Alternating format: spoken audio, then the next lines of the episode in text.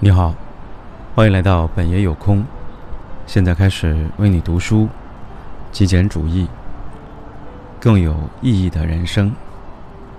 关于日常行为，还有一个重要问题需要提出：这一行为将怎样给我们生活中的五大领域之一，乃至更多方面带来正面的影响？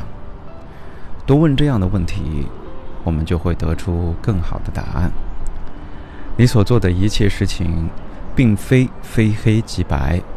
如果你想一想，就比如说抽烟，或者是流言蜚语，某些的日常行为可能是有争议的。比如说看电视，看电视本身并没有任何的过错。但如果这种行为耗费了你大量的时间，它便不利于你过上有意义的生活。因此，问问你自己，怎样才能使看电影这个行为，哦，看电视的这个行为，更好的影响我们生活当中的一个乃至多个方面呢？或许你可以和朋友约好时间，一起。看你们最喜欢的节目，之后还可以交流节目内容。我们俩就是这样看我们最喜欢的电视节目的，这样我们就不会把时间全都耗在没完没了的换台当中，那无法为人生增添任何的价值。又或许你可以花一个小时的时间，边练椭圆机边看电视，这样会改善你的身体状况。对许多。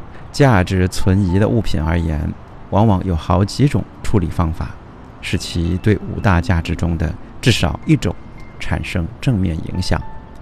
如果你连一个让某件物品变得有益于五大价值的办法都想不到，那么它也许就应该被淘汰，或者试找至少是显著的消减。在考虑舍弃什么的时候。要诚实的面对自己，这一点是很重要的，因为这样做才会带来更好的结果。